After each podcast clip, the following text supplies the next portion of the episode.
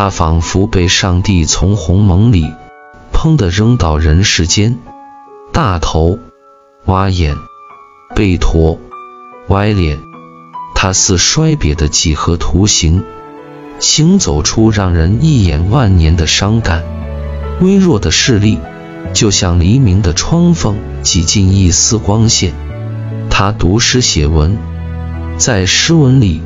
将深深的自卑燃烧，锻造成尖盾，抵挡别人的悲怜。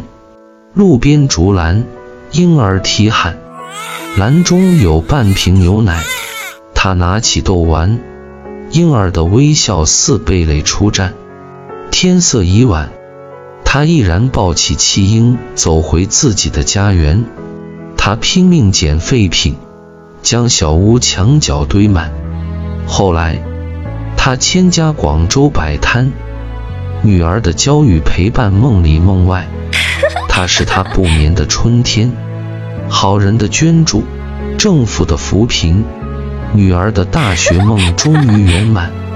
手机急电，爸，枯瘦如柴的他听见女儿最后的呼唤，闭眼走进永久的黑暗。一本日记卧枕边。